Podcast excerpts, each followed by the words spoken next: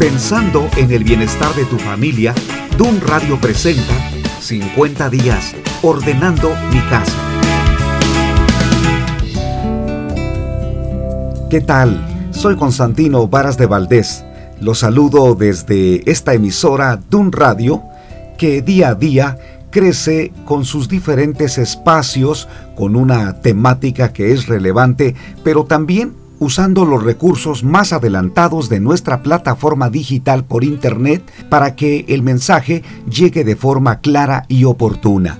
En este programa, 50 días ordenando mi casa, me he propuesto compartir contigo algo que sea útil, considerando que nuestras relaciones en no pocos casos caen en una condición de toxicidad contaminada, en donde las personas, trátese de una pareja o en la relación de padres a hijos, no están de acuerdo como son tratados, porque hay violencia, enojo, celos y existe una gran cantidad de acciones que lesionan la relación familiar. Por eso el día de hoy permíteme tratar este tema.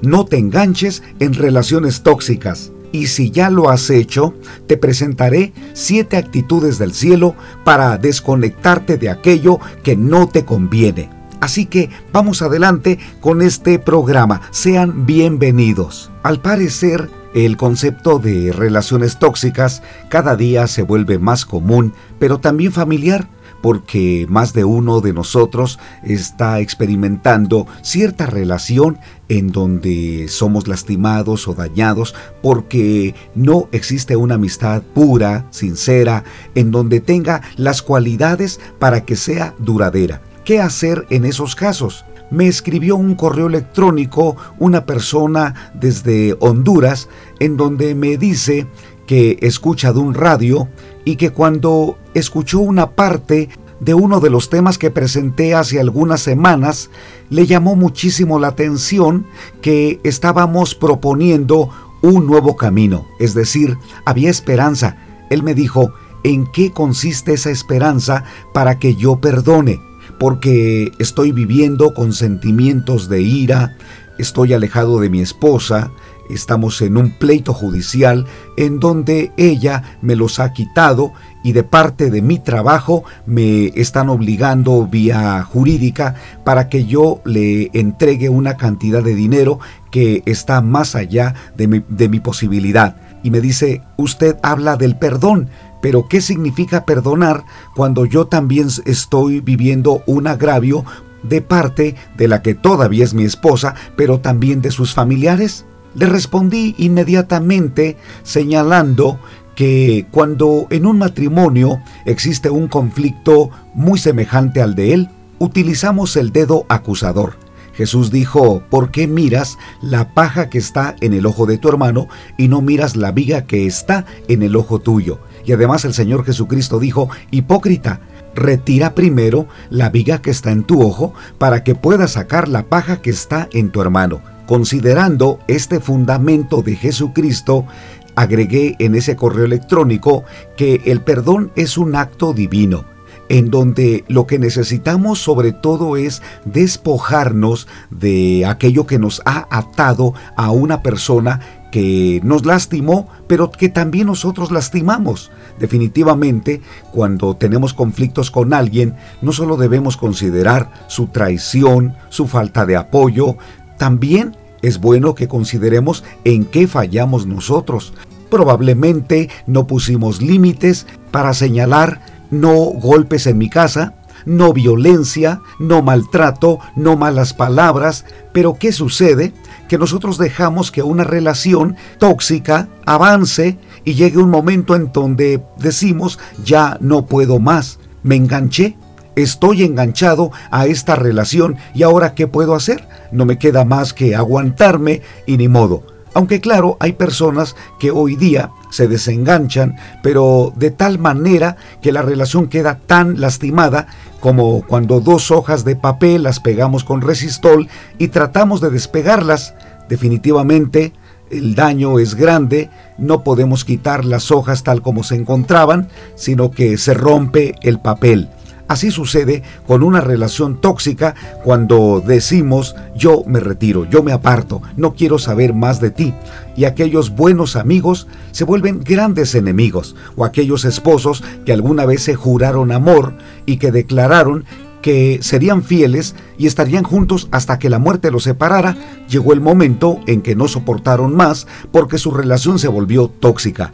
Creo, querido amigo y querida amiga, que en este programa, cuando hable de engancharnos a una relación tóxica, se trata de personas muy cercanas a nosotros, desde la pareja o el matrimonio, pero también la relación de padres a hijos. Y duele mucho.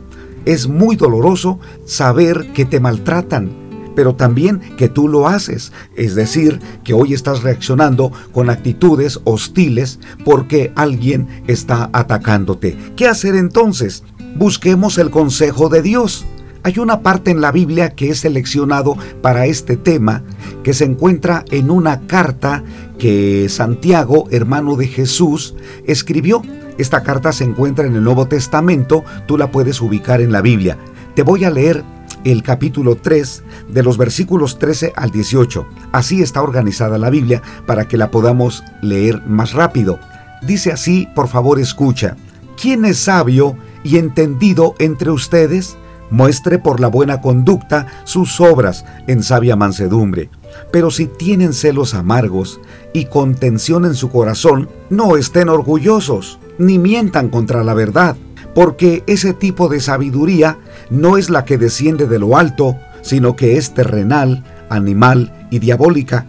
Porque donde existen celos y contención, allí hay perturbación y toda obra perversa.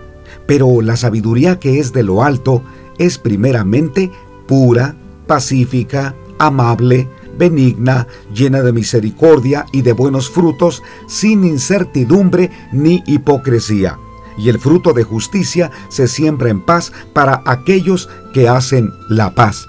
Te comento que esta parte la escribió Santiago, quien convivió con Jesús, fue uno de sus hermanos, pero en el tiempo que Jesús estuvo predicando en la tierra, sus hermanos no creyeron en él. Tenían dudas e incredulidad respecto a Jesús. Para muchos era el Salvador y Dios mismo, pero para sus hermanos, como lo habían visto crecer, en cierto sentido, lo menospreciaron en cuanto a sus enseñanzas y lo que él podía hacer. Pero más adelante, después de su resurrección, los hermanos de Jesús reconocieron que en verdad era el Dios Todopoderoso. Por eso, poco después, Santiago escribe esta carta a aquellas personas que por causa de haber creído en Jesús vivían dispersos. Estaban en diferentes localidades o regiones porque el gobierno romano había iniciado una gran persecución contra todos aquellos que fueran discípulos de Jesús. Pero ¿qué hacían las personas donde se encontraban? Con mucho temor y miedo buscaban refugiarse en Dios. Eh, la historia nos dice que vivían en cuevas, en algunos lugares clandestinos, en donde cantaban y adoraban a Dios porque ellos no se rindieron, decidieron continuar creyendo en Dios, sabiendo que la fe que habían abrazado era lo mejor para su familia. Por eso Santiago les escribe esa carta. Y algo que llama poderosamente mi atención es la forma como les habla, porque él los había escuchado o le habían dicho que se encontraban en un tiempo difícil, ya que había problemas entre ellos. Entre las familias o entre los matrimonios existía una lucha por el poder de la casa, una lucha en sus relaciones. Dice allí Santiago que habían llegado al nivel de los celos, pero celos amargos. ¿Qué quiere decir esto? Que su relación era tóxica totalmente. Cuando hablamos de relaciones tóxicas, nos referimos a la falta de confianza, de amistad verdadera, falta de comunicación, pero también en donde otros ingredientes malignos hemos permitido que entren como las sospechas, la infidelidad, la traición, la ira, la falta de comunicación y por qué no pensar en amenazas y violencia física, emocional, sexual o económica. Cuando eso sucede, tu relación es tóxica. Deberíamos buscar ayuda Y en este programa quiero compartirte las siete cualidades o siete reacciones que tú puedes demostrar cuando estás frente a una relación tóxica para no engancharte o para desengancharte. Y Santiago lo dijo en el versículo número 17 cuando habla de la sabiduría que es de lo alto y dice que es primeramente pura. Esta palabra es tan importante porque habla de algo que está libre de contaminación. En el tiempo de Santiago se refiere a la sinceridad para que las personas no tuvieran malas intenciones. Y esta es la primera cualidad, intenciones puras. Cuando hablamos de intenciones nos referimos a lo que hay en el corazón, lo más profundo, desde la mente, desde el espíritu. Y si llegamos al nivel de la honestidad, vamos a reconocer que con frecuencia el problema comienza desde lo que nosotros sentimos o pensamos, esas intenciones, cuando no estás bien, estás enojado con alguien y piensas, ¿por qué me hizo esto? ¿Por qué me trató así? ¿Por qué está tratándome con violencia.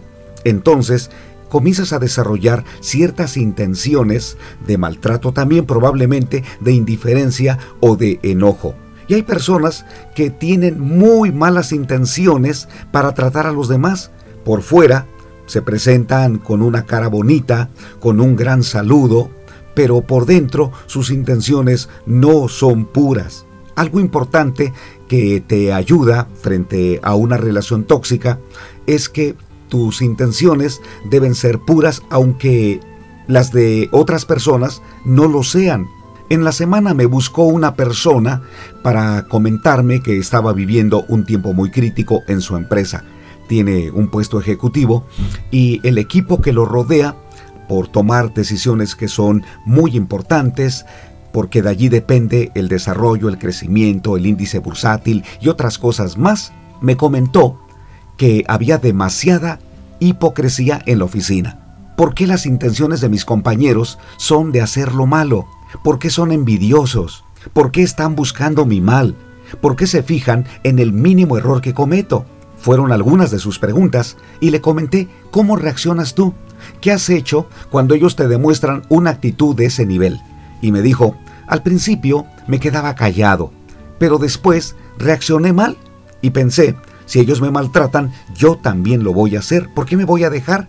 Y entonces comencé a engancharme en relaciones tóxicas porque en las juntas de trabajo nos lanzábamos indirectas, yo les escondía documentos porque ellos hacían lo mismo conmigo, entonces me di cuenta que estaba en peligro mi ascenso del que tanto me habían hablado y por el cual yo me había preparado e inclusive había viajado para capacitarme. Pero esa relación tóxica con ciertos compañeros de trabajo ahora ponían en peligro aún mi trabajo.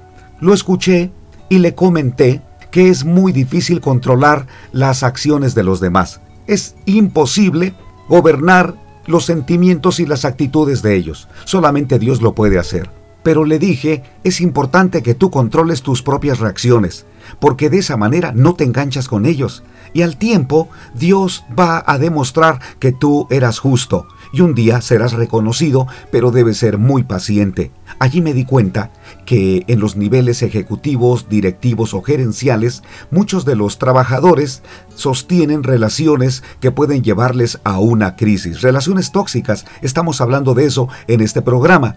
Por eso es vital que trabajes con tus intenciones y debes luchar porque tus intenciones no sean como las de los demás.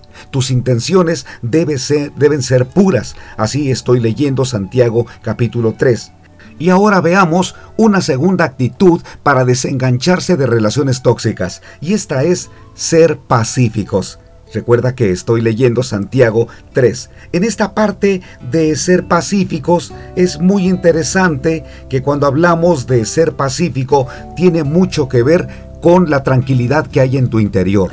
Porque ser pacífico significa tener una actitud de concordia, de saber negociar y saber vencer una actitud negativa. Para que tengas una actitud pacifista es muy importante que tengas la paz de Dios.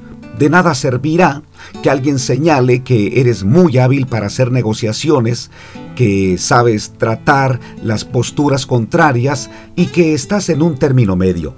Qué bueno es eso. Pero si no tienes la paz de Dios, llegará el momento en que vas a perder el equilibrio.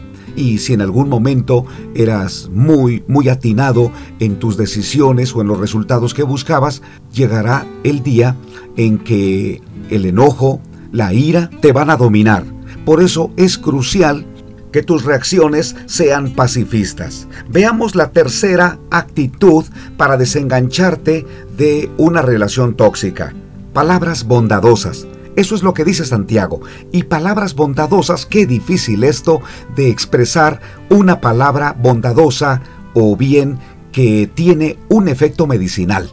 Si te encuentras frente a alguien que te está molestando o te dice algo que no te agrada, algo que te incomoda, tal vez te recuerda el pasado, ¿qué vas a hacer? Las palabras tienen un efecto terrible o también bendecidor. Por ejemplo, si estás frente a alguien que te está molestando y reaccionas de forma impulsiva usando malas palabras, estoy seguro que eso va a encender esa llama y ese fuego les va a hacer daño a los dos. Las palabras bondadosas provienen de un corazón limpio, así Jesucristo dijo. Su énfasis siempre lo remarcó que la, clave está en el corazón, allí en donde se desarrollan buenas o malas actitudes y que las palabras simplemente van a ser la expresión o el resultado de lo que hay en tu interior. Las palabras bondadosas tienen un gran efecto. Si tú tratas a los demás con una buena palabra, eh, por ejemplo, en un estudio, en una conferencia que yo di a un grupo de estudiantes, les hablé de las ocho palabras medicinales en nuestras relaciones. Les dije una a una, te amo, ¿cómo estás? Perdóname, por favor, ¿me das permiso? Dios te bendiga y otras más. Entonces le pregunté a los estudiantes con qué frecuencia ustedes las repiten.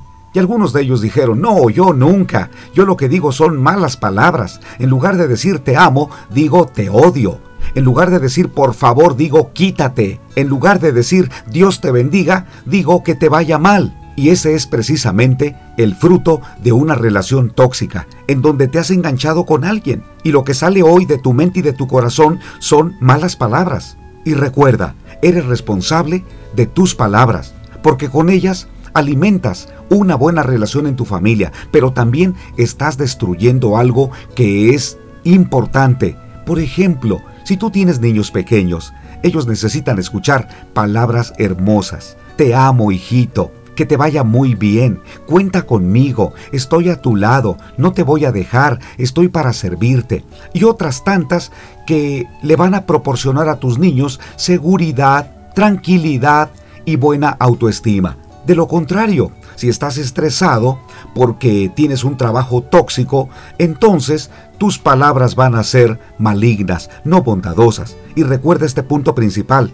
Una actitud que viene del cielo son palabras bondadosas para que te desenganches de una relación tóxica. Porque si alguien te grita y tú no le gritas, si alguien te insulta y no lo insultas, si alguien te amenaza y no lo amenazas, estoy seguro que con el tiempo se va a dar cuenta que tú tienes un nivel de personalidad de una persona bondadosa. Y sé que podrías estar pensando, pero Constantino, ¿qué sucede? Cuando uno se deja, la gente lo maltrata, la gente lo pisa. He aprendido a no dejarme para que la gente me tenga miedo y me respete. Pero ese camino, te quiero decir, que si tú lo estás practicando, en realidad, lo único en lo que te convierte es en alguien resentido y que eh, un día podría llegar a convertirse en un monstruo con malas relaciones. Mira, no lo tomes mal, simplemente lo que quiero decir es que cuando no tenemos palabras bondadosas, nosotros lastimamos a los demás. Desengánchate de una relación tóxica.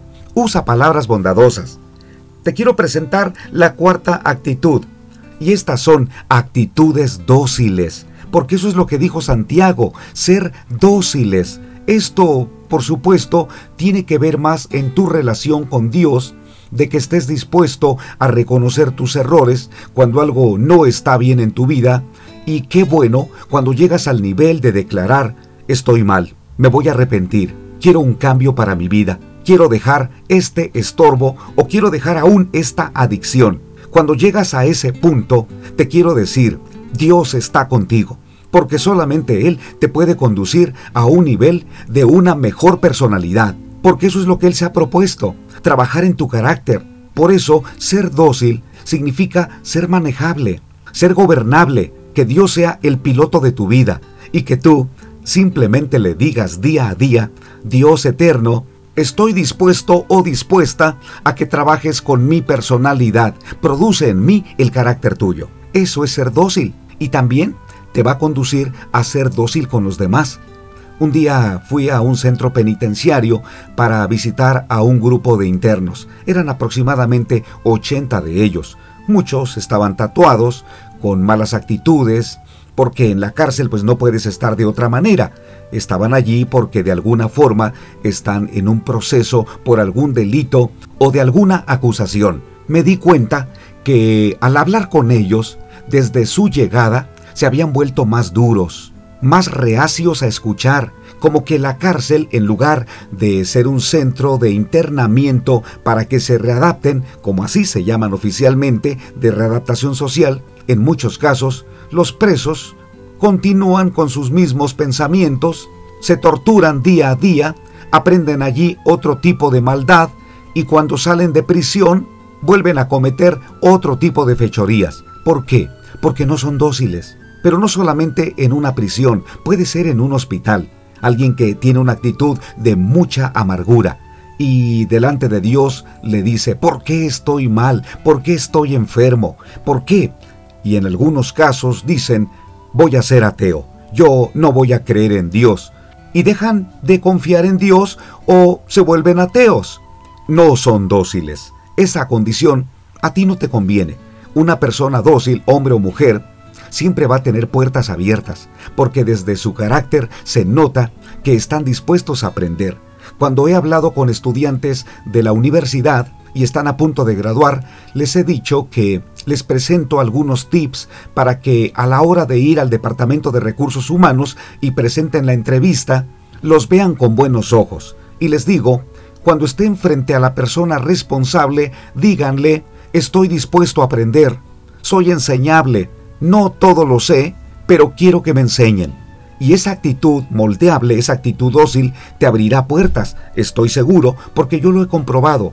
Pero esa actitud tiene que comenzar con Dios. Dile a Él, quiero ser dócil. Veamos la actitud número 5, acciones compasivas. Estoy leyendo lo que dijo Santiago en el capítulo 5, versículo número 13, en donde él estableció los principios vitales para que nos desenganchemos de una relación tóxica y él utiliza la palabra misericordia, que también se puede traducir como compasión.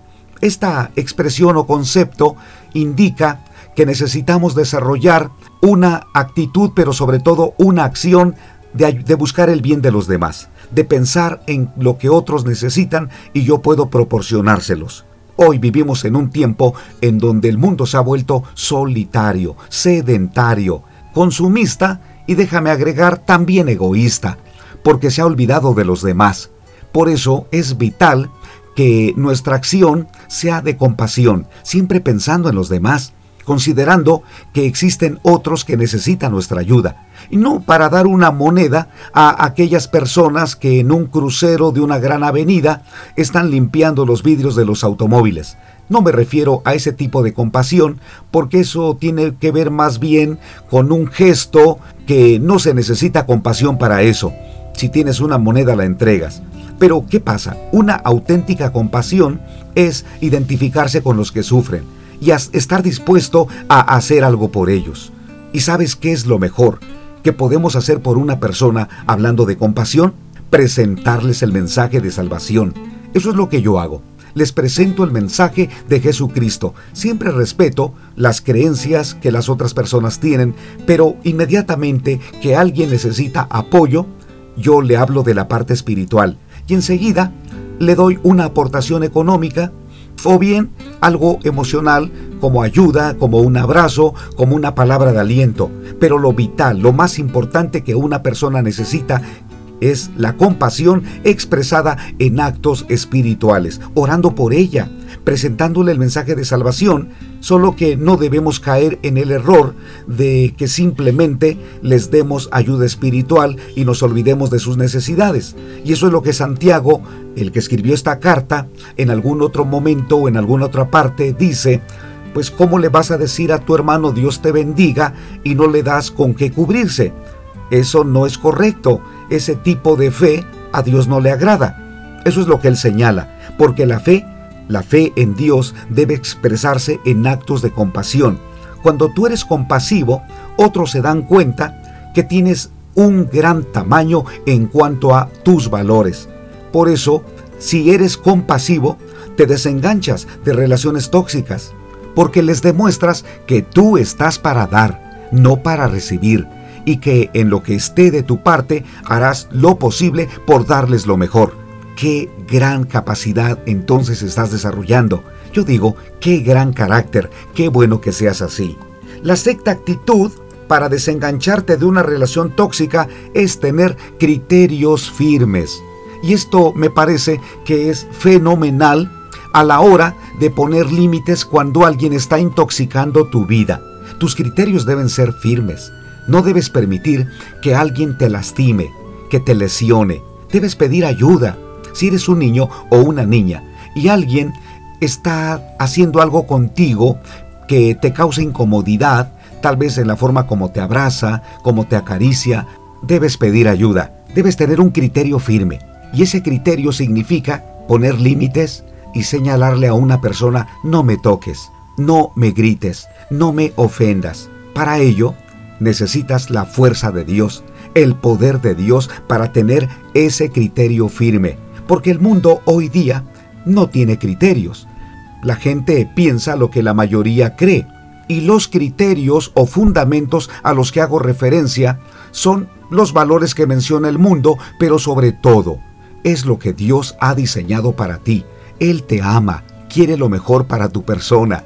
Él desea que vivas plenamente feliz, y esa felicidad no se encuentra en el dinero, en las cosas materiales y tampoco en una persona, sobre todo cuando la relación es tóxica. Dios quiere que tu felicidad plenamente la encuentres en la fe en Él, en tu relación con Él. Sé que a veces cuando hablamos de cuestiones espirituales, como que no somos muy claros, no damos a entender correctamente a qué nos referimos con tener una relación con Dios. Pero quien mejor nos puede enseñar esto fue Jesús.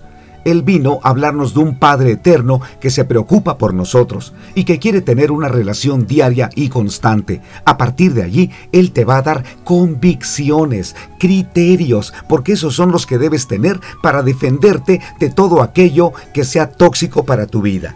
Y la última actitud o reacción debes tener un corazón sincero. Santiago dice, sin hipocresía, sin fingimiento, sino con un corazón transparente y esto es vital en una relación saludable. No hay nada más terrible en una amistad que la hipocresía, en donde no son sinceros. Dicen que se aman pero no lo hacen.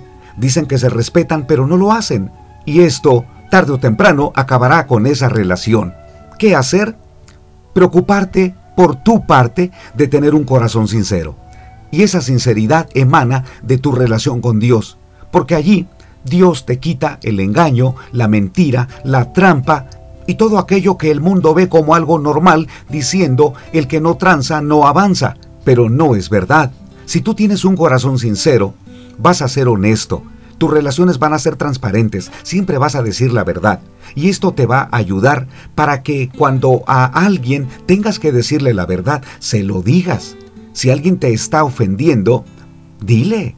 Señala con todo tu corazón y dile, me estás lastimando, no quiero continuar así, así que vamos a poner fin o límite a esta relación tóxica.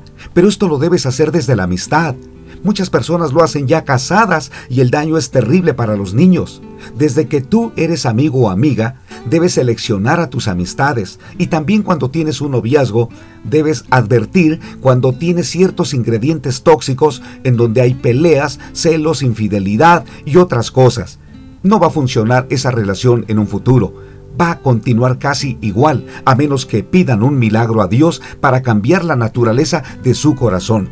En tu parte, en tu condición, procura tener un corazón sincero y con él tu relación siempre va a ser saludable. Otros te pueden mentir, te pueden engañar, otros podrían inclusive hacerte daño, pero mientras tú mantengas un corazón sincero, Dios te va a bendecir.